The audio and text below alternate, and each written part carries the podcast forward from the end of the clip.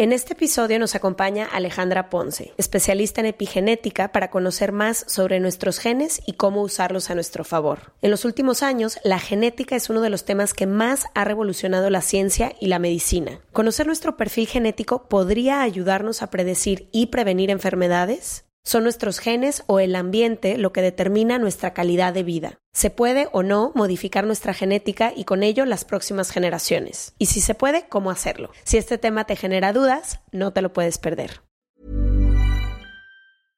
Cool fact a crocodile can't stick out its tongue. Also, you can get health insurance for a month or just under a year in some states. United Healthcare short term insurance plans, underwritten by Golden Rule Insurance Company, offer flexible, budget friendly coverage for you. Learn more at uh1.com. Imagine the softest sheets you've ever felt. Now imagine them getting even softer over time. That's what you'll feel with Bowl and Branch's organic cotton sheets. In a recent customer survey, 96% replied that Bowl and Branch sheets get softer with every wash. Start getting your best night's sleep in these sheets that get softer and softer for years to come. Try their sheets with a 30-night guarantee. Plus, get 15% off your first order at bowlandbranch.com. Code BUTTERY. Exclusions apply. See site for details. From the beginning. Se regalan dudas nace de la infinita necesidad de cuestionarnos todo. todo lo que está a nuestro alrededor. De dónde venimos y hacia dónde vamos. ¿Cómo tomar decisiones más informadas? Tenemos tantas dudas que te las queremos regalar. Soy Leti Sagún Y yo, Ashley Franje, y en este espacio invitamos a quienes saben y no saben tanto de todo eso que tendríamos que estar hablando. en colaboración Con ACAST. Les damos la bienvenida a un martes de Se Regalan Dudas. Estamos en un nuevo año y yo sé que siempre empezamos, Nuevo año, nueva vida.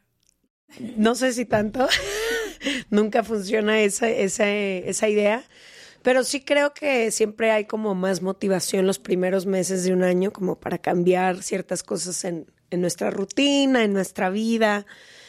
Y hoy traemos un tema que no sé por qué a mí me llama la atención desde hace como cinco años. Empecé a leer cosas al respecto desde que Romina, mi amiga, empezó como en todo a explicarme qué era la epigenética y por qué importaba el comportamiento de las personas, en cómo, por qué, por qué influye tanto cómo creces para después cómo vas desarrollándote. Y yo me acuerdo que ella para su embarazo se preparó muchísimo de que tantos meses antes y luego me dijo también es importante que mi pareja se prepare antes de que siquiera tengamos relaciones con la intención de tener un, bebé. Y, y tres meses antes y nuestros hábitos y como que ahí empecé a entender la genética desde otro lugar porque lo único que yo escuché mientras crecíamos era de tal palo tal astilla y casi casi la genética como una condena, ¿no? Si tus abuelos son así y tus padres son así o tu madre es así, probablemente A más B igual a C y esto es como vas a hacer. Y creo que la ciencia ha avanzado muchísimo en los últimos años y por eso hoy tenemos a una invitada que les vamos a presentar justo para entender cuáles son esos avances y qué es lo que tenemos que empezar a hacer al respecto con toda esta información científica que hay afuera. Para mí ha sido muy cañón porque como mi mamá es adoptada, siempre decía mi mamá, ¿quién sabe que tengas que la mitad de tus genes son? Sé de dónde venimos y sé un poquito como de qué área, nació en Estados Unidos, pero ya ves que vas al doctor y te pregunta de que alguien en tu familia tiene un Diabetes, eh, diabetes, tiene- alguien tiene un y yo siempre en la parte de mamá no puedo decir porque no sé. Literalmente no sé que si mis abuelos tendían al Si les dio un diabetes, infarto, no tengo idea. Pero justo como en a principios de noviembre un día estábamos en una conversación y alguien dijo de que ay, me hice el de 23 y yo, que se llama como el de los cromo que te hacen escupes en una cosita y te dicen de dónde vienen tus genes, ¿no? De qué área, qué tipo de zona del mundo.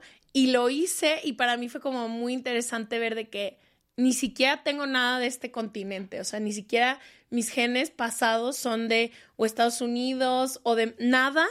Y como ver todo y decir, wow, de esto es en donde vengo, no sé, se me hace muy cañón. Luego también el otro día, y lo apunté aquí para hablar de eso, vi un post que puso Nicole, nuestra amiga, que decía, se necesitan 4.500 tatara, tatara, tatara abuelos para que tú nazcas. Para que tú estés aquí. Ajá, tantos bisabuelos. Y fue como, wow, cuántas cosas, o sea, cuánta gente hay adentro de mí.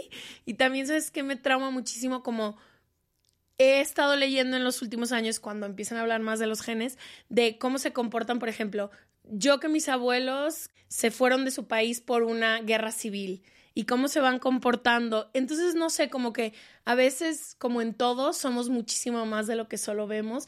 Y esto me encanta, o sea, sé que es nueva tecnología y todo, porque se descubrió, ya le pregunté algo de un cromosoma hace unos años. Entonces, no sé, creo que está increíble poder hablar de los genes y realmente cómo nos influyen y qué tanto. O sea, como que si sí es tan importante, por ejemplo, qué tanto, si mi mamá nunca conoció a sus familiares, qué tan importante es que yo sepas si son diabéticos o no, o si tienen daños en el corazón. No sé, estoy muy emocionada. Sí, y creo que también como qué está en nuestras posibilidades hacer, porque una cosa es la información de, ok, a mi papá le dio un infarto cuando tenía tantos años, mi abuelo o mi abuela tuvo diabetes.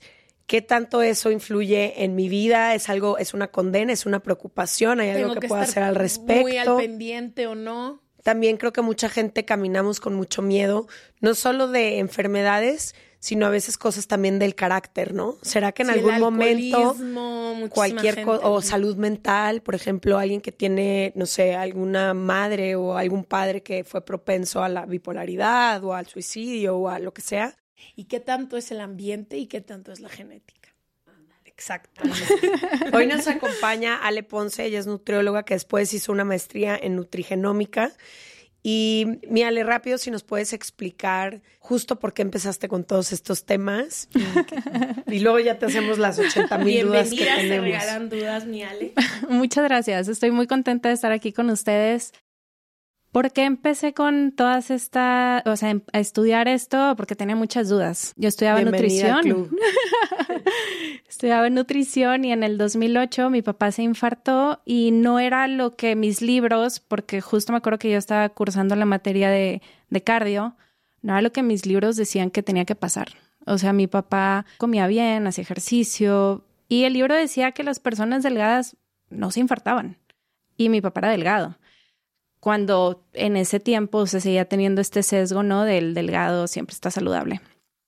Entonces, cuando mi papá se infarta, sobrevive el infarto, yo pensé hasta en salirme de nutrición, como decía, pues si él está haciendo todo bien y está haciendo lo que yo le voy a decir a la gente que haga y aún así no sirve. o sea, ¿para qué sigo aquí? o sea, como que entonces, ¿de qué sirve todo esto que estoy haciendo yo? Y tuve una muy buena maestra que en lugar de como nada más decirme así como niña, ya cállate, deja de preguntar cosas, como muchos me decían así, me decían, ay, ya, pues es pura genética. Y yo, entonces también me va a pasar a mí. O sea, esa era mi pregunta, ¿no? O sea, si es la genética y pues soy la hija de él, me va a pasar a mí. Y ya no me sabía, no sabían qué decirme estos maestros, pero una maestra que, digo, no nada más me dio el avión, sino se sentó a platicar conmigo me dijo que en España había una nueva área de nutrición que era que se juntaba con genética. Me dijo, vete a estudiarlo, no tienes como algo que te ate aquí, vete, aprende y tráete las respuestas. Y ella es Gaby y, y me fui, me fui a estudiar nutrigenética con la intención de entender por qué demonios mi papá se infartó cuando el libro decía que mi papá no tenía por qué infartarse. Y ahí fue donde aprendí pues, todo lo que había alrededor de los genes porque luego muy, o sea, muy padre para mí, ¿no? La mayoría de las investigaciones en salud empiezan en enfermedades cardiovasculares, porque es lo que más existe en el mundo. Entonces, nutrigenética, que iba comenzando, se enfocaba en ese momento solamente en enfermedades cardiovasculares. Entonces, era como ir a ver la enfermedad de mi papá, o sea, su infarto, como desde muchos ángulos. Entonces, yo pensé que iba a estudiar una maestría que era solamente nutrición, o sea, qué comer para no infartarte. Y no. O sea, tenía una materia que hablaba exclusivamente del sueño. O sea, ¿qué pasa cuando no duermes bien y cómo te predispones a un infarto? ¿Qué pasa en cuestión del estrés y cómo te predispones a un infarto? Y cómo todo eso afecta en los genes. Entonces, para mí fue increíble aprender todo esto y entender por qué mi papá se infartó. Y la respuesta, mi papá era anestesiólogo, anestesiaba solamente infartos. Un fun fact, no sé si lo sabían, pero la gente, la mayoría de las personas que se infartan se infartan solo en la madrugada. O sea, entre 2 y 5 de la mañana es cuando suceden la mayoría de los infartos. Pues imagínate que mi papá siempre le hablaban a esa hora y salía volando al hospital. Cirugías de 10, 12 horas donde literal sobrevivía de café para estar al 100 ahí. Y entonces pues empiezas a entender un estilo de vida lleno de estrés, de café, de desvelos. O sea, mi papá se infartó por su estilo de vida. Todo lo que conocíamos que, o sea, que te cuida, pues no lo estaba cuidando tanto. Y ahí entendí, no es nada más la nutrición, hay mucho más que hacer y ese es el ambiente. Quiero antes de empezar que expliques qué es la genética. Para quien esté escuchando por primera vez y escucha esto que dices de que no fueron los genes de mi papá, fue cómo vivía, qué es la genética y qué considera. La genética es el código con el que estás programado, tal cual el código de una computadora tal cual así tú estás programada, son cuatro letras, A, G, T y C, que se dividen entre, entre tus genes que están adentro de tus cromosomas, todos adentro de tu célula, todas tus células son idénticas. Entonces tienes ese código corriendo en cada célula. Hay células que corren una parte de ese código porque son las células del hígado, entonces ahí sirven unos genes. Hay células que corren un código, pero nada más en tus ojos. Son otro, o sea, pero todas traen el mismo código. Y ahorita lo decíamos antes de empezar a grabar que somos prácticamente idénticos. O sea, el 99.9% de nuestros genes son iguales. Ajá. O sea, somos idénticas. Ajá. Las tres somos idénticas y ese punto uno por ciento que nos hace diferentes nos hace súper diferentes. Entonces, esa es la genética. ¿Y qué estudiamos en la nutrigenética o en todas las ciencias genómicas? Ese punto uno por ciento. O sea, saber qué te hace diferente para saber qué necesitas tú en específico. Eso es la genética. Lo primero que yo quisiera saber, Ale, justo escuchándote, es, sé que las cosas han cambiado en años recientes y probablemente esto que grabemos dentro de 10 años nos va a dar hasta risa porque ya habrá 100 avances más, ¿no? Seguro. Pero de lo que hoy se sabe, ¿qué tanto nos predispone la genética y el ADN que traemos? ¿Y qué tanto influye tu entorno y cómo vas desarrollándote en tu vida desde la crianza hasta la edad adulta. Es decir, ¿qué tanto tiene que ver? Sí, y estos son ejemplos, no es la realidad, ¿no? Pero si mi papá tuvo tal y cual enfermedad, tal y cual carácter, tal y cual predisposición, y si yo me salí de la casa y entonces hice mi propia vida, como que quiero entender eso, qué tanto tiene que ver lo que yo traigo marcada en mi ADN y qué tanto lo que después haga con ese ADN. Depende, aquí hay que dividir las enfermedades. Hay enfermedades que se llaman monogénicas, es así, con un solo gen que esté mal, te va a dar la enfermedad, son rarísimas. Rarísimas. ¿No si vieron alguna vez? A ver, ¿cuál, ¿qué tipos de enfermedades son las? Hay una enfermedad que salía en Doctor House. ¿No si vieron esa serie? No. Desde que era un doctor como muy malhumorado. Bueno, había una doctora ahí que tiene una enfermedad que se llama Huntington. ah, la he oído. Bueno, Huntington es una enfermedad que es de un solo gen y si tienes el gen, te va a dar la enfermedad. O sea, no hay nada que puedas hacer. Es nada más como estar esperando que te dé. Es muy fuerte saber ese tipo de cuestiones. Pero la mayoría de las enfermedades a las que nos enfrentamos nosotros son enfermedades. El cáncer no está ahí. No, porque exacto, o sea, son enfermedades poligénicas. Entonces, muchos genes actúan, tiene que haber como una sincronización entre todos esos genes y el ambiente que vives para que la enfermedad pueda estar, ¿no? Y aún así, pudieras tener positivos todos los genes de la enfermedad y no presentarla. Entonces, eso se ve mucho ahorita con Alzheimer's. Este, no sé si supieron que este Chris Hemsworth, creo que se llama, sí. ¿eh? Este, un actor, ¿no? Acaba de el decir. De Thor, ¿no? Ah, no, el hermano del de Thor. No, el de Thor. ¿Es él? Ah. Ajá. Sí, pues que están iguales. Idénticos. una cuestión de genética. Por favor, ¿eh? sí, son iguales. ¿De dónde? Él acaba de decir que se va a tomar un tiempo porque justo se dio cuenta que tiene dos genes que son que te aumentan, creo que son 12 veces la probabilidad de la enfermedad de Alzheimer's. Entonces dijo, oye, pues me voy a tomar un tiempo de la actuación pues para cuidarme.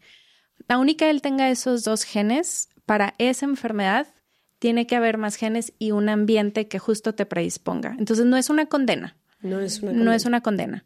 Pero cuando sí es una condena. Yo creo que cuando tú no conoces tus genes, sí pueden ser una condena. Si él no conociera la predisposición que tiene y siguiera con el ritmo de vida y el estrés de andar grabando por todas partes y las subidas y las bajadas en cuestión de, de peso y su metabolismo con todas las películas que graba y demás. durmiendo. Exacto, o sea, como llevando la vida tope a tope, ahí sí es una condena. Pero si ya lo mm. sabes, puedes tomar muy buenas decisiones. Y de eso se trata ahorita la genética, como de traerla exacto, a la vida que en algún momento criticaron mucho y digo, no quisiera hablar, pero son las, los casos más públicos que conozco.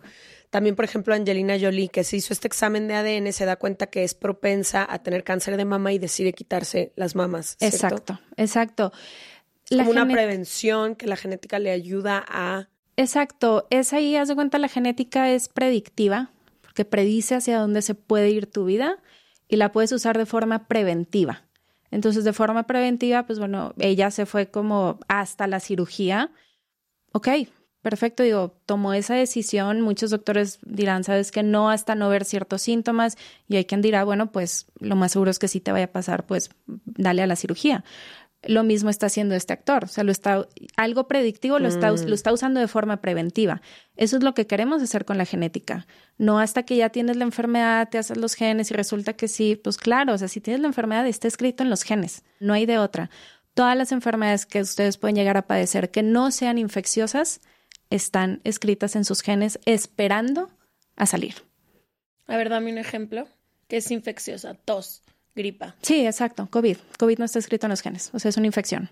Entonces, pero enfermedades como diabetes está escrito en los genes. En los tuyos y en los míos. Lo más, sí, más si tienes una historia familiar. Digo, ahí está bien cañón que tú no conoces como toda una parte de tu historia familiar. Pero por eso a, alguien como Ashley ayudaría muchísimo un examen de ADN, porque sin saber si tus abuelos tuvieron o no, tu ADN te va a decir la... Y en el que me hice dice que mis genes están propensos a diabetes tipo 2 y yo tengo un buen rato, justo me acaban de quitar el medicamento, pero estuve un ratote con resistencia a la insulina.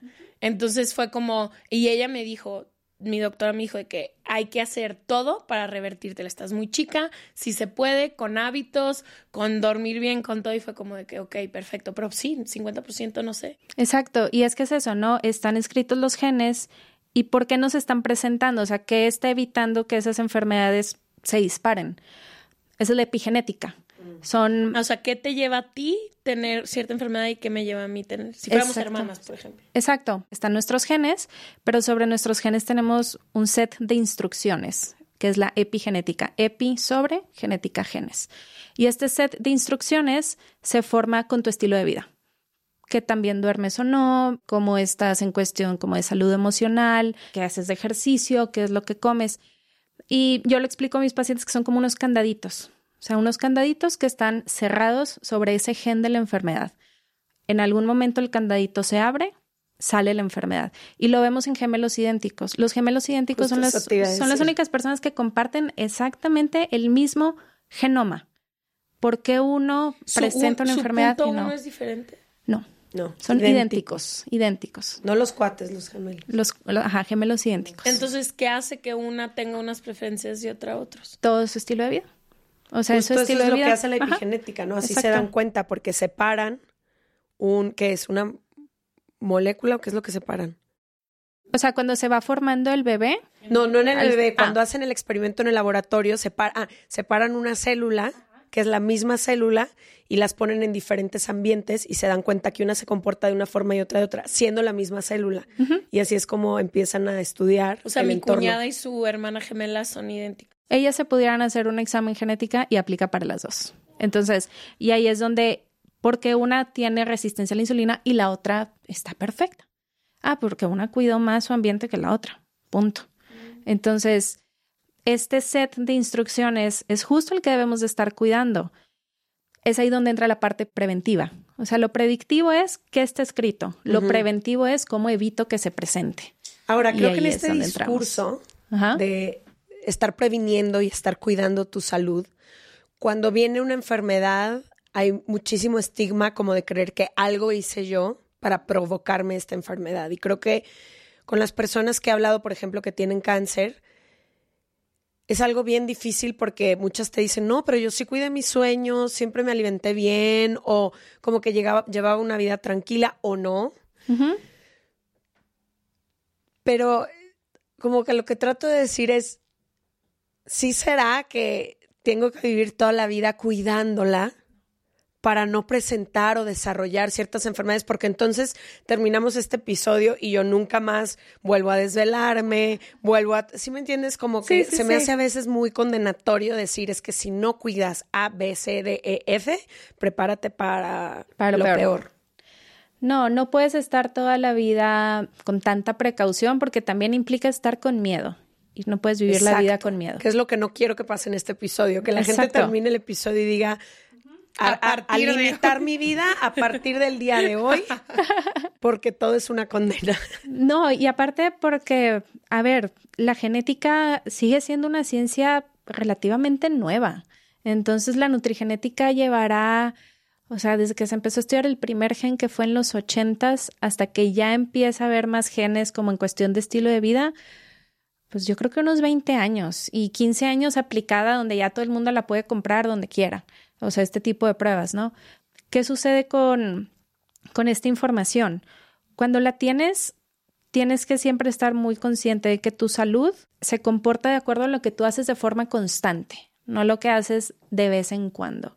Entonces, nada más constantemente haz las cosas que tú sabes que están bien para ti, siempre sabiendo que esta información que se te está dando respecto a genética es con lo que sabemos el día de hoy, que quizás sigue, sigue siendo muy poquito con todo lo que pudiéramos saber. Entonces. O sea, ¿tú crees que vamos a saber más en unos años? Sí, seguro, seguro. No sé si ustedes se acuerdan, quizás sí, no sé, pero bueno, que cuando estábamos más chicas, incluso los coches tenían ceniceros. Ay, güey, obvio, me acuerdo. O en el avión de repente veo que tenía ceniceros. Exacto. O yo me acuerdo acompañar a mi papá al hospital y doctores fumaban en los pasillos. No se sabía, por ejemplo, que el cigarro podía causar infartos. Eso se supo 2008 o 2009, una cosa así. Wow, qué rápido lo, o sea, ya casi no forma parte de nuestras vidas. Y en temas de genética en el 2000 hubo un descubrimiento que Ajá, donde ya se, se pudo sacar todo el genoma humano, saber dónde estaban todos los genes, cómo se empezaban, empezaban a comportar y demás. Entonces, ahorita es muy poquito lo que sabemos. Digo que en el 2008 nos decían, la gente, la gente que se infarta solamente se infarta porque come mal, no hace ejercicio y tiene obesidad. Hoy sabemos que eso no es cierto. Sabemos que la gente se infarta porque no duerme bien, toma mucho café, tiene mucho estrés. Vamos sabiendo cada vez más cosas. Entonces, mientras te sigas informando, mientras cuidas más, y yo tengo amigas, tengo una amiga que le dio cáncer hace como cuatro años. Si ella es que, ¿qué hice? Y veías todo su estilo de vida y pues, es que no hiciste nada malo tú. Siempre está la pregunta, ¿qué es más determinante para tu salud? ¿Tu genética o tu ambiente? Yo creo que los dos. Si conoces, bueno, más bien, ahorita nada más conocemos el ambiente cuando no tienes un examen genético. Entonces, pues quizá andas a ciegas cuidando tu ambiente y demás, ¿no? Si conoces los genes, puedes adaptar el ambiente a tus genes. De decir, oye, pues me afecta mucho el desvelarme. Ah, bueno, pues entonces voy a cuidar mucho mi sueño. Ah, entonces ya no estás tan a ciegas, cuidando, o sea, diciendo, bueno, menos duermo ocho horas, pero te duermes de las dos de la mañana a las diez de la mañana. Oye, pues no es saludable. Entonces a lo mejor necesitas como dominar un poquito más o ajustar. Puedes amoldar el ambiente a tus genes. Eso es lo que debemos de estar haciendo todos. No sabemos hoy qué es más determinante. Ojalá que sea el ambiente. O sea, es lo que nos gusta pensar a todos. Porque eso sí está en nuestro control. Porque está bajo nuestro control y como humanos nos gusta controlar las cosas. Ya nací con el ADN que nací. Mi caso fue esta parte, pues sí, yo lo he visto en mis genes, tengo mucho riesgo cardiovascular. Se lo iba a pasar a Santiago. No tenía otra forma, es mi hijo. ¿Qué podía hacer? Pues mandarle ciertos candaditos ahí, cuidar todo su ambiente para que esta enfermedad nunca pase en él. A mí me gusta toda esta información, pero aún así lo pienso y, por ejemplo, mi abuelo, que hasta el día de hoy tiene 97 años, está más lúcido que nunca en su vida, nunca ha presentado una enfermedad, nunca se ha parado en el hospital. Como que digo, pues, ¿tú crees que mi bisabuela se cuidó tres meses antes de su embarazo. No, ni, existía el ácido fólico tomado. O sea, y cuidó los métodos de alimentación. Mi abuelo nació en una familia con ocho hermanos donde yo creo que mal lo voltearon a ver. Sí, sí, sí. O sea, creo que esta información ayuda, pero tampoco creo que, por eso te digo, no quiero que suene a una condena. Sobre todo cuando estamos empezando con esta información ahorita. ¿Qué personas que conozcamos se cuidaron tres meses antes de un embarazo? Jamás. Para propiciar un ambiente ideal para que entonces la concepción... Pero qué increíble saber esta información. O sea, ahorita yo estoy pensando de... Tengo una amiga, Kelly, que es mega espiritual y ella cree que cuando justo no sé en qué mes, llega el alma al cuerpo. Ok. Entonces ella meditaba, ella y su esposo, para traer a una mejor alma. Y a mí se me hizo muy increíble, yo no creo en eso, pero yo volteé y dije de que qué increíble que cada vez hay más conciencia de la preparación hacia la llegada de ciertos seres humanos al mundo. Está increíble poder tener esto que tú dices de que, güey, si más o menos crees que te vas a embarazar, pues empieza con el ácido fólico desde antes, no el día que sabes sí, es lo que necesitas, ¿no? El ácido fólico. Exacto. Que creo que ahí era mi siguiente pregunta para ti, Ali, como hablar un poco de la personalización o de lo, lo particular que tiene tu ADN, porque creo que una de las cosas más peligrosas de nuestra generación al menos es la generalización de un chorro de cosas, ¿no? Sí, de todo. Que la dieta keto se pone de moda y ahí estamos todos dándole a la dieta keto sin saber las implicaciones que eso tiene para tu sistema. Que el club de las 5 de la mañana y ahí estamos bueno, yo jamás entré a ese club, pero ahí están las personas levantándose a las 4 de la mañana, que porque es lo que hay que hacer, ¿no? Sí, que no piña, que no, no sé. El ayuno intermitente. Y, y, yo, el otro día que te escuchaba, decía qué peligroso han sido estas generalizaciones, porque a lo mejor para el sistema de alguien, lo peor que ha podido hacer en su vida es la dieta keto y la levantada a las 5 de la mañana. ¿Nos puedes hablar de eso, de cómo cada organismo se comporta de forma diferente? Entonces, estas cosas definitivamente no funcionan para todos. Exacto. El, el punto uno por ciento que nos hace diferentes nos hace exageradamente diferentes. Y cuando empezamos a seguir lo que alguien más hace, digo, si no conoces tus genes, vas a ciegas. Y lo peor es que vas a ciegas pensando que estás haciendo las cosas bien. Entonces, traes como mucha iniciativa y aparte te estás yendo para el otro lado de lo que estabas queriendo, ¿no? O sea, está fatal. Porque luego salen las cosas mal y dices, ¿por qué me salieron mal? Si a todo el mundo le salen bien, es que tú no entras en ese, en ese espacio. Sí se ve mucho que luego llegan pacientes, ¿no? Con, con ciertos padecimientos y desde que ya empiezas a hacer la historia clínica y te vas hacia atrás un poco en su historia, ves dónde empezaron y empezaron cuando empezaron a hacer estos cambios en dietas que no eran adecuados, cuando se forzaron a hacer un ejercicio que jamás les iba. Oye, de repente todo el mundo quiere hacer maratones. espérate tantito, pero te sientes bien corriendo. No, me siento fatal. Entonces, ¿para qué lo haces? Es que todos lo hacen. Sí, pero si te sientes mal, o sea, ya es tu cuerpo sí, a lo mejor para tu corazón es lo peor que puedes hacer. O sea, y te gusta comer así, no, me estoy muriendo de ganas por un pan. Mete un pan. ¿Para qué haces eso? Si tú dices que te sientes fatal todo el tiempo. Entonces, mucho también es escucharte y no porque a ti, Ashley, te vaya bien un tipo de dieta, la tengo que seguir yo. A ver, lo puedes intentar. Pero si a la primera ya ves signos de que esto no es bueno para ti, tienes que poner un alto y hacerle caso a tu cuerpo y parar un poquito creo que muchas de estas creencias luego se perpetúan por, por profesionistas y demás, claro, ¿no? Como haciendo esta conciencia lo más ahora en redes sociales, que todo, pues, ¿sabes? Se vuelve viral o todo el mundo comparte y tal. Entonces puedes decir una cosa y luego la agarran todos los demás. Y, dicen, claro, pues es que lo dijo una nutrióloga, lo dijo un health coach, lo dijo un doctor. Sí, pero es que no vio tu caso en específico. Entonces ahí es donde si tomas algo que no te va, o tienes que saber que cada decisión de salud que, que tomas, haz cuenta que si fuera una brújula, te mueve así un grado. Y ese grado, durante muchos años, ya te lleva a un lugar súper distinto. Entonces, es muy complicado llegar al punto de decir qué debes hacer. Si no conoces tus genes, ¿qué debes hacer? Tienes que hacer lo que le sienta bien a tu cuerpo, sin ser extremista, jamás ser extremista. Sí hay muchas como recomendaciones que van a las personas desde comer frutas, todos tenemos que comer frutas, claro, verduras también las necesitamos, necesitamos fibra, sí o sí necesitamos fibra. Proteína, ¿de cuál? Pues depende, ahí sí muy de la genética, si es proteína de origen animal, si es proteína de origen vegetal. Por ejemplo, esa es otra que te escuché a ti el otro día, ¿no? Como decir, digo, idealmente todas las personas seríamos veganas para cuidar el medio ambiente, pero tú decías como para algunos organismos eso puede ser muy nocivo y igual para otros organismos comer carne animal puede ser lo peor. Lo peor. Justo eso me dijo mi ginecóloga por la condición que yo tengo, me dijo de que comes carne y yo no, casi no, y volteó y me dijo de que para quienes tienen ovarios poliquísticos es súper complicado obtener las proteínas de otro lado, de que deberías de estar comiendo proteína animal. Y fue como, ¿Cómo? Me dijo, sí, o sea, eh, cada que puedas te va a beneficiar muchísimo. Y yo, ok. Exacto, ahí es donde tienes que personalizar más cuando hay alguna cuestión patológica, como un síndrome de ovarios poliquísticos, vamos a decir, como una diabetes o como un infarto. ¿Nos podrías poner un ejemplo, que no tiene que ser de ninguna de las tres, pero si quieres ponerlo, de alguien que tiene cierto genoma y entonces con cierta alimentación o conducta que él... ¿Qué le sucede? Ajá, ¿por qué hay consecuencias? de cuenta. Hi, I'm Daniel, founder of Pretty Litter. Cats and cat owners deserve better than any old-fashioned litter. That's why I teamed up with scientists and veterinarians to create Pretty Litter. Its innovative crystal formula has superior odor control and weighs up to 80% less than clay litter. Pretty Litter even monitors health by changing colors to help detect early signs of potential illness. It's the world's smartest kitty litter.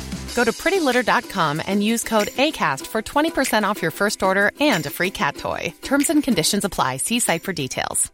Quality sleep is essential. That's why the Sleep Number Smart Bed is designed for your ever evolving sleep needs. Need a bed that's firmer or softer on either side? helps you sleep at a comfortable temperature? Sleep Number smart beds let you individualize your comfort so you sleep better together. JD Power ranks Sleep Number number 1 in customer satisfaction with mattresses purchased in-store. And now, save 50% on the Sleep Number limited edition smart bed for a limited time. For JD Power 2023 award information, visit jdpower.com/awards. Only at a Sleep Number store or sleepnumber.com.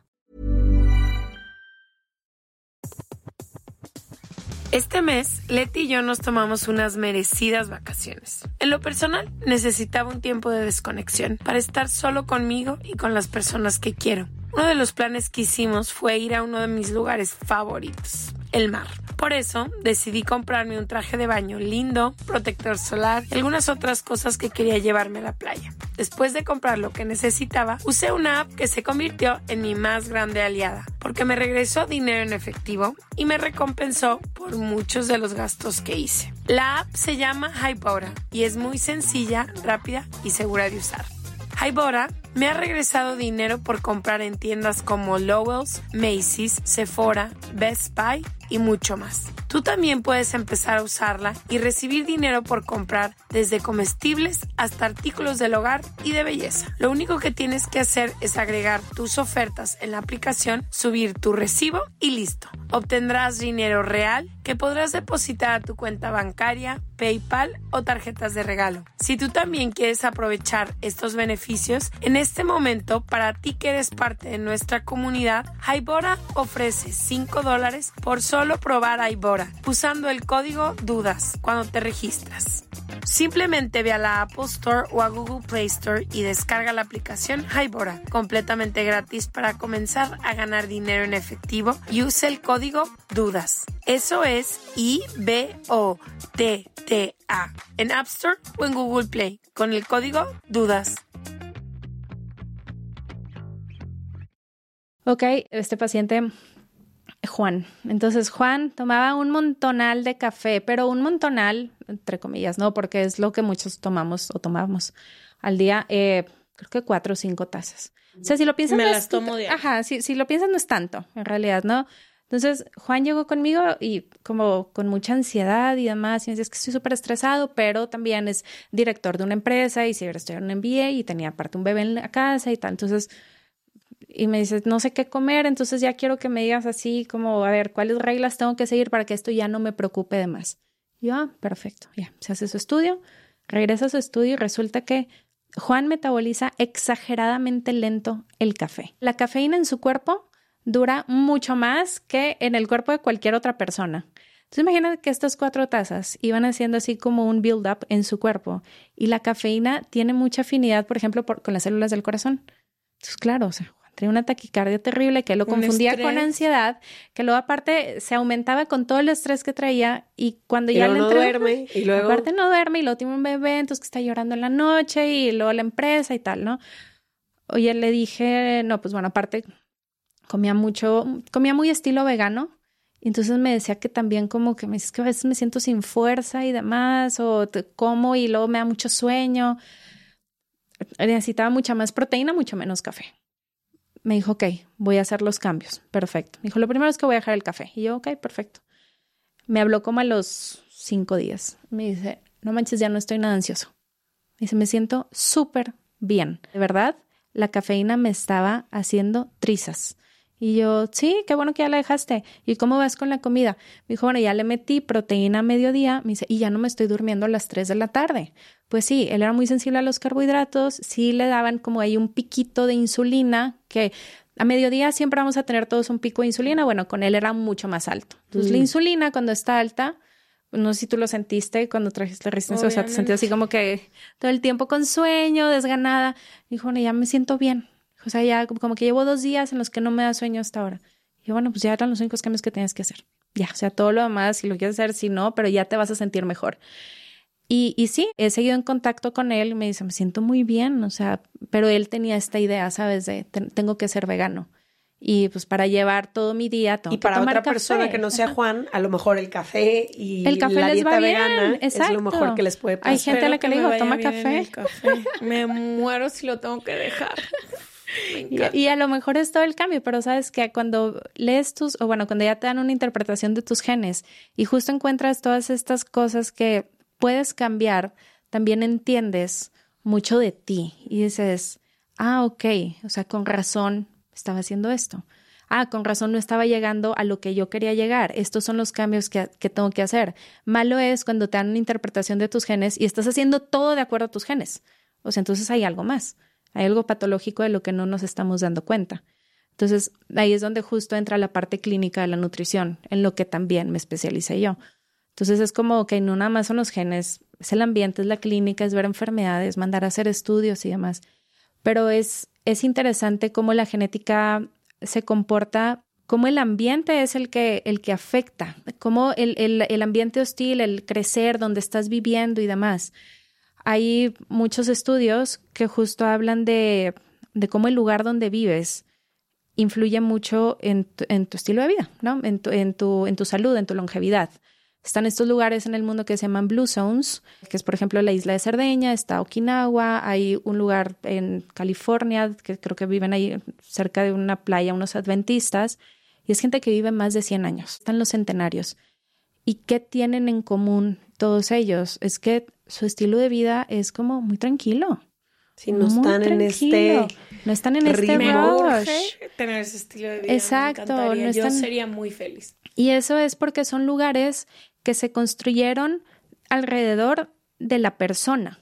No la persona tiene que meterse en esta ciudad. Por ejemplo, Monterrey es sumamente industrial, pero en Monterrey tú no puedes llegar caminando a ningún lugar a ningún solo lugar. No se puede. Hay avenidas por todos lados. No hay puentes, no, hay nada. no, hay nada. O sea, si no es en coche, no llegas. Aparte a 40 grados está peor. Entonces, hay muchas ciudades que se construyeron con la finalidad, pues, con una finalidad más económica y hay muchas ciudades que se construyen alrededor de las personas para propiciar salud en las personas. Entonces, sí que hay muchas desventajas, por ejemplo, a nivel genético. O sea, yo esto lo veo como si fueran goles en contra. O sea, empiezas el juego de tu vida y ya tienes un gol en contra, tus genes, híjole, fatal. Oye, otro gol en contra, no tienes, o sea, no vives en una ciudad que esté construida para tener salud. Otro gol en contra, a lo mejor no tienes educación ni acceso a la salud. Y ahí es donde volteamos a, a las personas que, que no tienen estos privilegios y no las podemos culpar por estarse enfermando. No podemos hacer eso, no podemos decir es que tú no haces ejercicio. Sí, no podemos culpar a México por tener el índice de obesidad más alto del mundo. No debemos, Cuando las posibilidades económicas no permiten otra cosa. Y cuando hay más acceso a la Coca-Cola que al agua potable. Porque es más barato. Es más barato. Exacto, exacto. Y donde pues salir, hacer ejercicio en la noche implica también el que, que, corres un riesgo, o sea, de tu integridad física. Ajá. Entonces, ahí es donde sabes, no podemos evaluar a una persona solamente con un parámetro como lo es la genética. Tienes que evaluar todo lo que hay alrededor de estas personas. Me dices ahorita de tu abuelo, noventa y tantos años, oye, está perfecto. Y lo así me lo dicen los pacientes. Me dicen, oye, tengo mi abuelo 95 años, todos los días se toma su tequila, todos los días se fuma su cigarro y está entero. Ahí hay algo que se llama el efecto Roseto. Roseto es es un asentamiento de italianos que que, se, que llegó a Pensilvania en 1912 más o menos.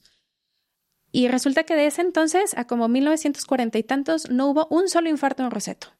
Oye, todo el mundo está infartando. ¿Por qué en Roseto? No. Decían, es que son italianos, son los genes. No, para nada. O sea, los italianos, de hecho, tienen mucho riesgo cardiovascular. Decían, bueno, es la dieta, la dieta mediterránea. No, ya habían adoptado la dieta también occidental. Y luego son los hábitos, pues no, porque fumaban cañón en Roseto y bebían. Al final la conclusión del efecto Roseto es que este lugar era una comunidad muy cerrada, donde entre ellos se fortalecían. Tenían incluso 22 asociaciones en esa misma comunidad, todos formaban parte de una tenían viviendas multifamiliares, entonces nunca nadie estaba solo. Los niños crecían con los abuelos, los abuelos seguían cuidando a los nietos, entre todos estaban juntos, no había esta parte de un peligro anticipado de, oye, si salgo ahorita a la calle, híjole, no es que si alguien me atropella, no es que luego si me roban. O sea, eso es estrés al final, es ese estrés que vivimos. Vivir en un país como el que vivimos es un estrés diario. Es un estrés diario. Bueno, ahí no estaba eso. Entonces, el efecto Roseto es, es cuando tu salud emocional está tan bien cuidada que incluso lo malo no es tan malo para ti. No es tan malo. Mm. Que me suena totalmente a mi abuelo. Mi abuelo en todo encuentra una belleza en la vida y tu abuelo. Y güey, tu abuelo y tu abuela son súper sociales, comen con gente todo el tiempo, tienen millones de nietos, no hay fiesta. que, tus no abuelos se, pierden. Que justo ahorita que dices eso me estoy acordando de este mm, estudio de Harvard que tiene más de 60 años, que es el estudio de la felicidad, donde monitorean a personas durante décadas para analizar cuál es el componente o el factor para que sean más o menos felices, ¿no? Y va todo, enfermedades, matrimonios, y lo que sea. Y se dan cuenta después de todo, de todo el estudio y todos los años de estudiarles. podcast de ese estudio. Que lo único, el único factor que importa al final de la vida para medir un poco tu felicidad o en este caso quizás tu estrés es la calidad de las relaciones humanas que tienes, ni siquiera la cantidad, como estas personas que no se saben solas, que tienen este soporte. Entonces creo que ahí le agregamos como otra capita a lo que estamos hablando, ¿no? Que es la parte emocional, no solo qué genética traigo, cómo es mi ambiente, sino también qué tipo de relaciones y emocionalmente cómo me siento. Y ahí me preocupa porque entramos a una generación en la que la salud mental está juega el rol más importante que jamás ha jugado. Y ahí es donde entonces eh, yo a, varias personas que llegan y me dicen que quieren conocer sus genes y demás, y las veo sumamente obsesionadas con su salud, les digo que conmigo no. O sea, porque conocer los genes los va a obsesionar más. Y si se obsesionan más, su salud mental va a ir en declive y van a estar con miedo por todos lados. Que es más importante la salud. Exacto. mental que lo que trae el candado que posiblemente algún día podrías desbloquear. Exacto. O sea, quieres conocer tus genes para tomar mejores decisiones. Vale, vamos a hacerlo. Todo con tranquilidad, sabiendo que además vamos a actuar con la información que tenemos ahorita. Pero. Si eso va a ser un detonante de más estrés para ti. De algún TCA, de estrés, de de incluso no, este, a ver, ¿y cómo son los de la persona con la que me quiero casar para ver si me conviene? No, a ver, para eso no es la genética. La genética es predictiva para prevenir, pero no para causar miedo. O sea, entonces, lo que me preguntabas hace rato, si la gente puede terminar de esto con miedo y no queriendo hacer nada, no, eso va a ser peor. O sea, el tener miedo de comer, el tener miedo de no hacer ejercicio, el tener miedo de desvelarte un día porque quién sabe qué me va a pasar. Por no, no tienes que hacer eso. A lo mejor las risas de ese día van a ser más saludables para ti. Eso. Acuérdate del efecto roso o como roseto. Roseto. roseto. Exacto. Ale, yo sé que hablas muchísimo en tus redes y me encantaría que explicaras como de estos pilares de la prevención a los que te has enfocado y has enfocado muchísimo de tu práctica. Como cuáles son y qué consejo darías no quiero generalizar, pero uno que sí aplique a la mayoría. Yo sé que a la mayoría de la gente calidad de sueño le mejora considerablemente. considerablemente. Pero pues que me encantaría que nos platicaras de esos cinco pilares, porque creo que es la conclusión de este tema de decir, hoy esto es lo que puedes hacer por ti, por tus genes y por tu vida. Claro, el primero es, y el que yo creo que más debe de cuidar la gente, es el sueño. En realidad, si no duermes bien, no tienes un buen día. O sea, no puedes, cuando duermes le das a todo tu cuerpo este espacio de descanso. Tu corazón incluso va más lento cuando duermes. Por eso se infartan en las madrugadas.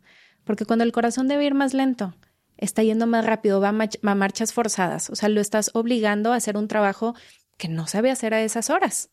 Entonces el corazón dice, no puedo más. Y entonces el cuidar bien tu ciclo de sueño también te predispone a tener un mejor día. Como ahorita le decía a Leti, que trabajo con un doctor en Monterrey, el doctor Raúl, y él dice, buenas noches para buenos días. O sea, si tú no pasas una buena noche, no tienes un buen día al día siguiente. Entonces, creo que lo primero es, tienes que cuidar tu ciclo de sueño y cómo hacer eso. Tu ciclo de sueño tiene que ser antes de las 11 de la noche de preferencia, que duermas por una cuestión hormonal con la melatonina. Me encanta. Eh, tiene que ser seguido, Y se tiene que sentir reparador. Si tú duermes ocho horas antes de las 11, pero no, o sea, y no te despiertas, pero no sientes que estás descansando, hay algo mal. No estás respirando, algo te está pasando, tienes que ir a revisarte. El, y ese es, es el orden que yo le pondría, ¿verdad? Primero el sueño, después de ahí la salud emocional porque yo creo que el sueño afecta directamente a la salud emocional y lo dicen mil estudios. tienes depresión y ansiedad o duermes mucho o no puedes dormir, eh, afecta directamente eso. O la falta de sueño te predispone a todo eso. La salud emocional es clave más en un mundo con tanta exigencia como el que vivimos ahorita. Querer quedar bien con todos, el estar en todos lados a tiempo, las redes sociales. Busca enfocarte en ti, porque como la evolución es esta, ¿no? El estrés en exceso y normalizado, o sea, ya es ansiedad. Y una vez que vives con tanta ansiedad, que esta ansiedad ya te llevó a una desesperanza, caes en la depresión. Hay gente que por genética se va a saltar todo esto y va a ir del estrés a la depresión. Entonces también conocerlo te ayuda a estar más al pendiente de ciertos riesgos, de ciertas como características de las personas y poder ayudarlos a que tengan ayuda, esta como ayudantes, ¿no? Pero bueno, la salud emocional es clave que la cuiden porque justo es lo que más puede cuidar todos estos candaditos. Además, con buena salud emocional, sin estrés, tomas mejores decisiones en todo. O sea, el no estar apresurado en todo. O sea, decir, oye, pues relax, no pasa nada si yo me como un sándwich. No pasa nada. Porque en realidad, ¿qué te va a pasar si te comes un sándwich? Nada. ¿Verdad? Exacto. Hay pacientes a los que sí les digo, mira, no te puedes salir de estas rayitas pero es una nutrición ya muy clínica. O sea, un paciente, por ejemplo, con una enfermedad renal, sí que si se toma un refresco, va a terminar en urgencias ese día. O sea, sí, necesitando diálisis. No se puede salir de ahí. Otro paciente, a lo mejor se está muriendo de sed, está en un restaurante, es lo único que hay, lo pide, se lo toma. ¿Qué le va a pasar? Nada. Nada, ya está. Entonces, como que esta parte de la flexibilidad viene también cuando hay una buena salud emocional. Después de eso, para mí lo más importante y es y perdón, ahí nada más voy a hacer una notita. La salud emocional creo que hay muchísimas formas de cuidarla y creo que es una de las cosas que más hemos tratado como de incentivar en Se Regalan Dudas. Así como le invertimos a todas las demás áreas de nuestra vida y así como sé que las personas en este nuevo año ya pagaron quizá una inscripción del gym o ya están saliendo a correr o ya están adoptando tal o cual hábito, que no se nos olvide que la salud, emocional también se cuida. Y si tenemos el gran privilegio de ir a terapia o si no, hay muchas otras herramientas que se pueden hacer, pero que no se nos olvide que la salud emocional no llega de la noche a la mañana. No te despiertas un martes y, hola, hoy tengo salud emocional. Es algo a lo que hay que cuidar, a lo que hay que invertirle. Si no se puede invertirle un recurso económico, invertirle tiempo, invertirle descanso, invertirle juego, invertirle relaciones humanas, invertirle a todas esas cosas que enriquecen la salud emocional. Y eso está cañón porque ahorita qué padre que ya no hay tanto tabú respecto al tema. Yo te voy a decir, cuando yo volteo a ver mi adolescencia, yo tuve como unos que tres, cuatro ataques de ansiedad o de pánico. Y nadie sabía qué era. No, mis papás me decían, duérmete. Tómate una aspirina. mañana, te vas a sentir bien. Y así viví hasta que nace Santiago y me dio una ansiedad posparto que yo decía, no voy a salir de esto. O sea, no sé qué es esto, no sé qué me está pasando. Y fue mi ginecóloga la que se dio cuenta. Y me dice, te vas ahorita directo con la psiquiatra. Y yo, ¿por? ¿por? Y me decía, porque a lo mejor tienes una depresión posparto y necesitas ayuda. Me dijo, y ni modo, tienes que ir a hacerlo. Y yo me acuerdo que llegué con la, con la psiquiatra y le digo, pues me mandaron aquí porque me vas a dar medicamento y pues aquí estoy. No sé qué hacer. Y me dice, a ver, primero te tengo que evaluar. Termina mi evaluación y me dice, pues tienes ansiedad. Y me dijo, pero siempre has sido ansiosa. Y claro, yo volteé atrás en mi vida. Siempre ha sido ansiosa, a ver, tan ansiosa que me fui a estudiar genética para ver por qué mi papá se había infartado. O sea, eso es un signo de ansiedad, o sea, impresionante, porque no nada más aceptaste un infarto, no. Tengo que encontrar el por qué. Sí. O sea, me da ansiedad no saber me, por me da mucha ansiedad no saber por qué ese infarto. O sea, necesito tener control para que a mí no me pase.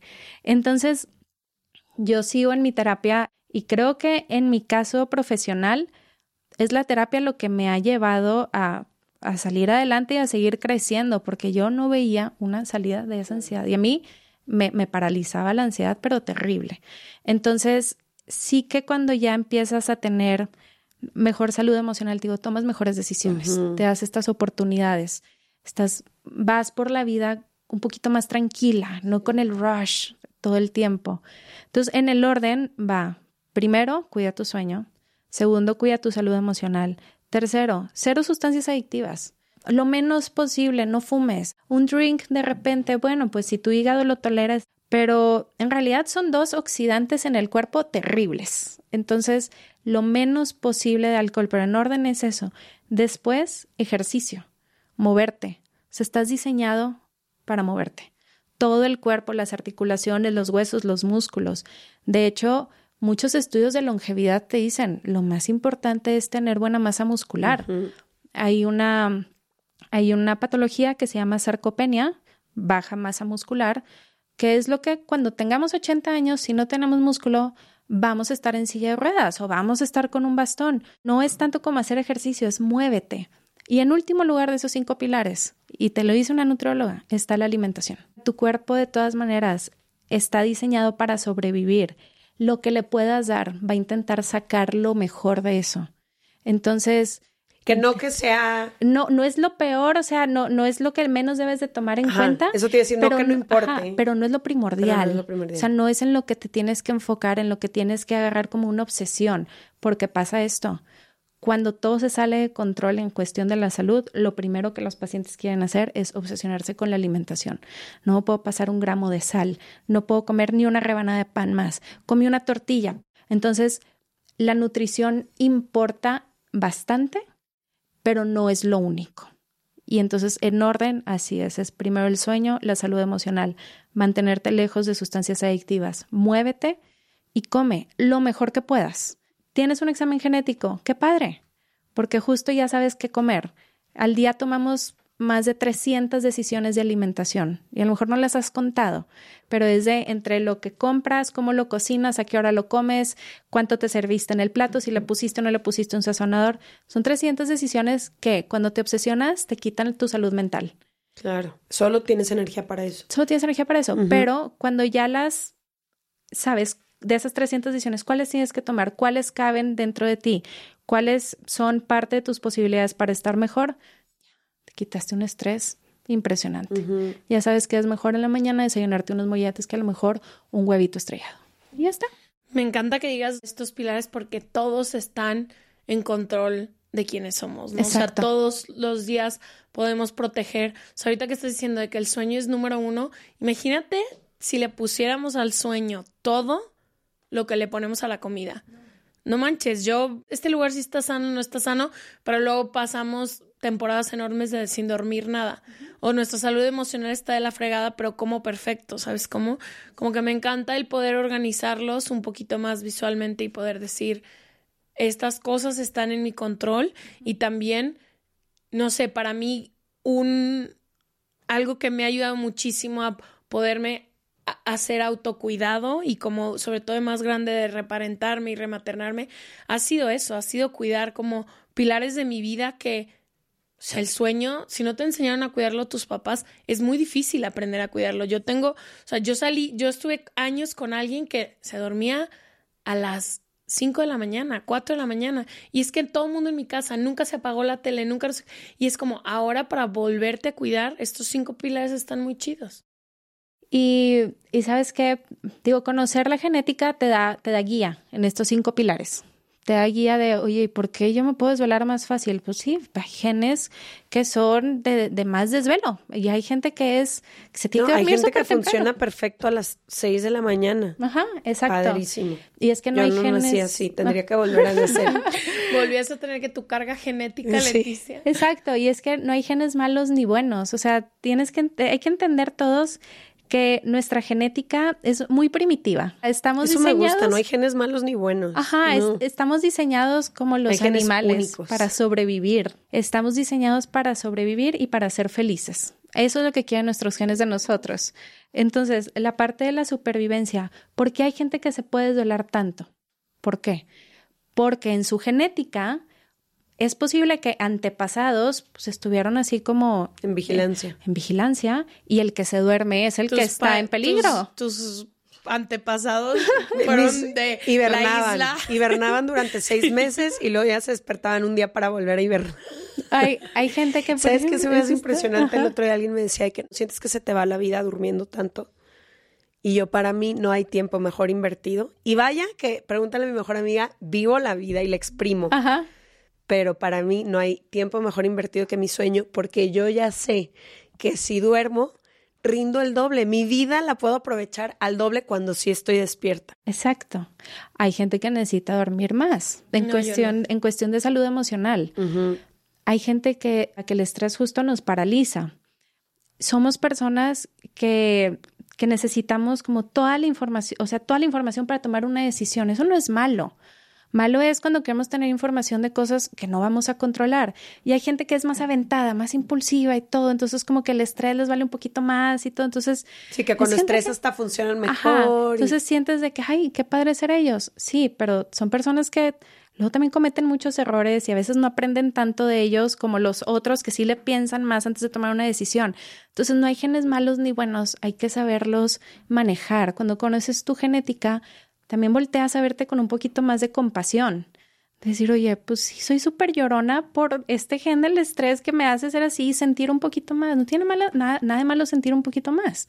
O sea, nada más, bueno, aprende a tus Ahorita emociones. me acabo de acordar que en, acomodarlas. mis- en mi examen genético que me hice decía que tengo un gen que está acostumbrado a las largas distancias caminando. Algo así decía caminar. Y yo acabo de ir al Camino de Santiago y pregúntale a Me Leti, encantó. me revolucionó la vida. Para mí fue como de que esto es lo que quiero hacer cada año, caminar largas distancias. O sea, para mí fue increíble que, wow, que mi... No te puedo correr un sprint, pero Ajá. volteé y dije, lo disfruté desde que empezó el Camino de Santiago hasta los 200, 230 kilómetros que hice. Entonces, no sé, me encantó el ver que sí tengo un gen que le gusta el camino de largo, o sea, la caminata larga. Oye, mi hijo se llama Santiago porque cuando era novia de Jorge, nos fuimos a hacer el camino de Santiago y me dio anillo justo al llegar a la catedral. Siempre dijimos, si tenemos un hijo, le vamos a poner me Santiago. encanta. Pero es eso, te sentiste súper bien caminando ahí.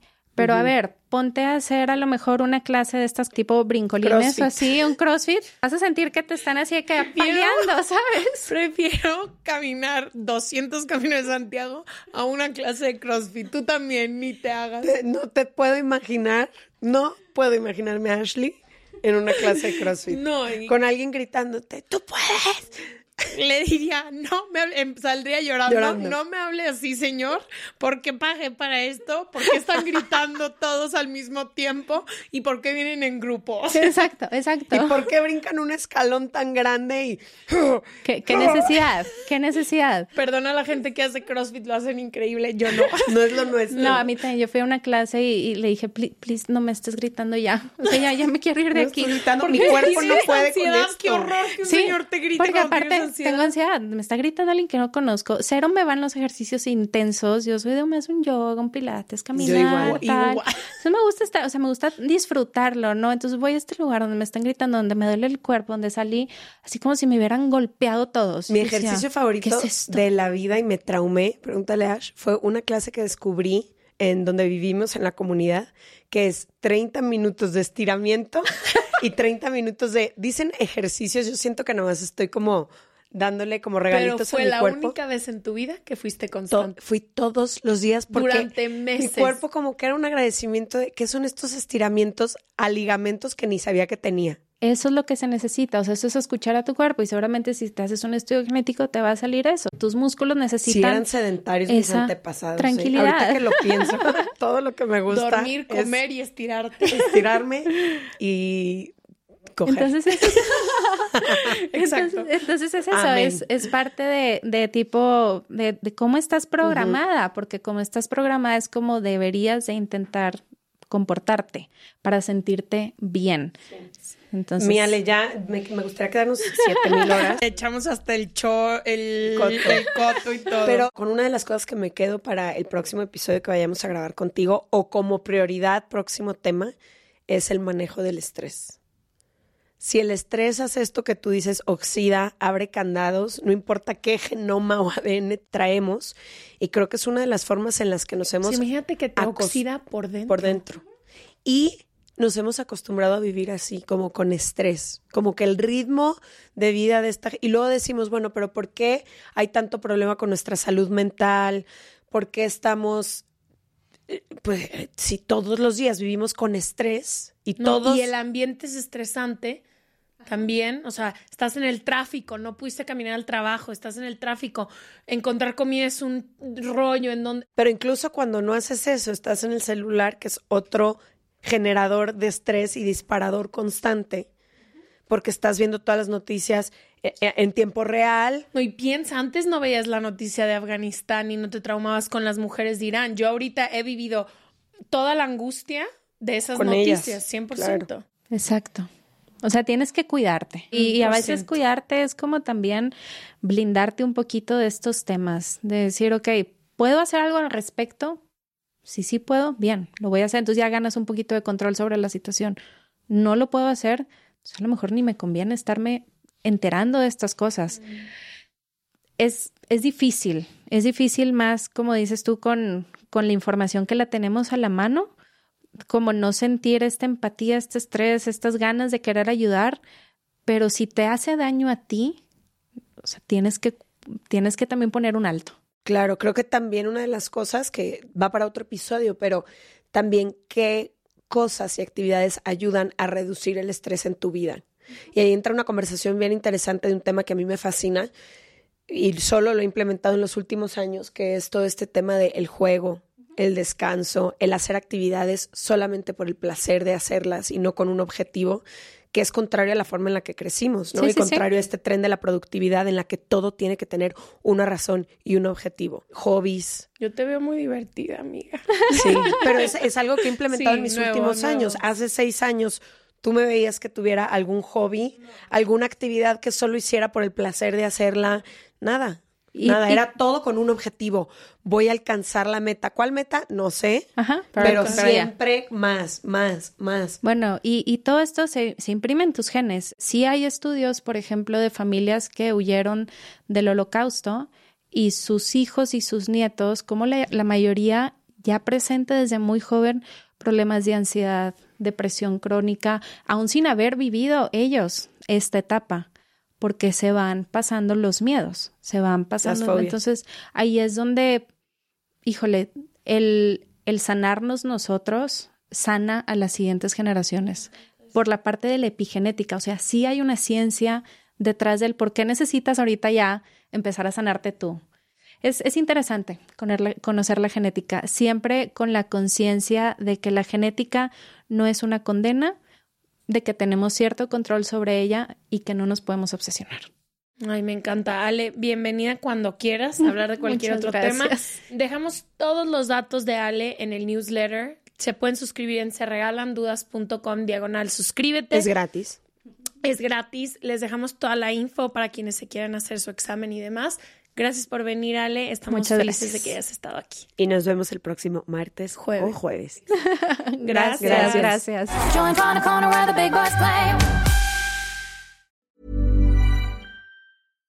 If you're looking for plump lips that last, you need to know about Juvederm lip fillers. With Juvederm Volbella XC and Juvederm Ultra XC, your lip look, whether it's subtle or bold, can last up to one full year with optimal treatment and no additional maintenance. Find a licensed specialist and see if it's right for you at juvederm.com today. That's J U V E D E R M.com. Add fullness to lips in adults over 21 with Juvederm Volbella XC or Juvederm Ultra XC. Do not use if you have severe allergies or a history of severe allergic reactions, or if you're allergic to lidocaine or the proteins used in Juvederm. Tell your doctor if you have a history of scarring or taking medicines that decrease the body's immune response or that can prolong bleeding. Common side effects include injection site redness, swelling, pain, tenderness, firmness, lumps, bumps, bruising, discoloration, or itching. As with all fillers, there's a rare risk of unintentional injection into a blood vessel, which can cause vision abnormalities, blindness, stroke, temporary scabs, or scarring.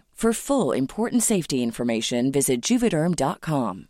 Hey, folks, I'm Mark Marin from the WTF Podcast, and this episode is brought to you by Kleenex Ultra Soft Tissues your ally to help tackle your allergy symptoms this season. I love the change of seasons, but nobody loves pollen and all those other things floating in the air that make you sneeze during this nice weather. Kleenex Ultra Soft tissues are hypoallergenic and allergist approved. So fight back against watery eyes and runny noses without worrying about irritating your skin. For this allergy season, grab Kleenex and face allergies head on.